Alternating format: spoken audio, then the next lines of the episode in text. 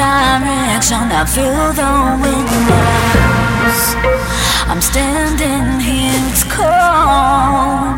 I want you to. You have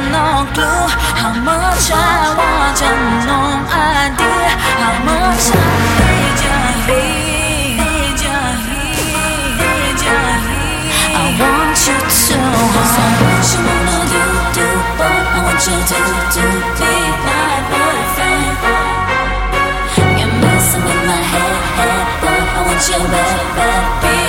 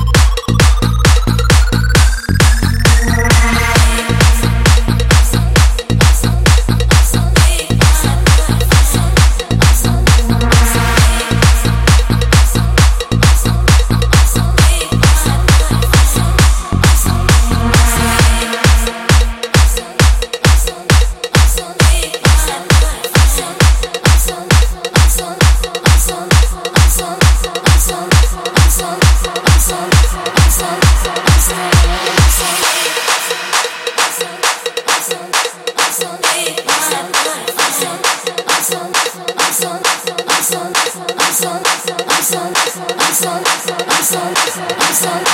sorry.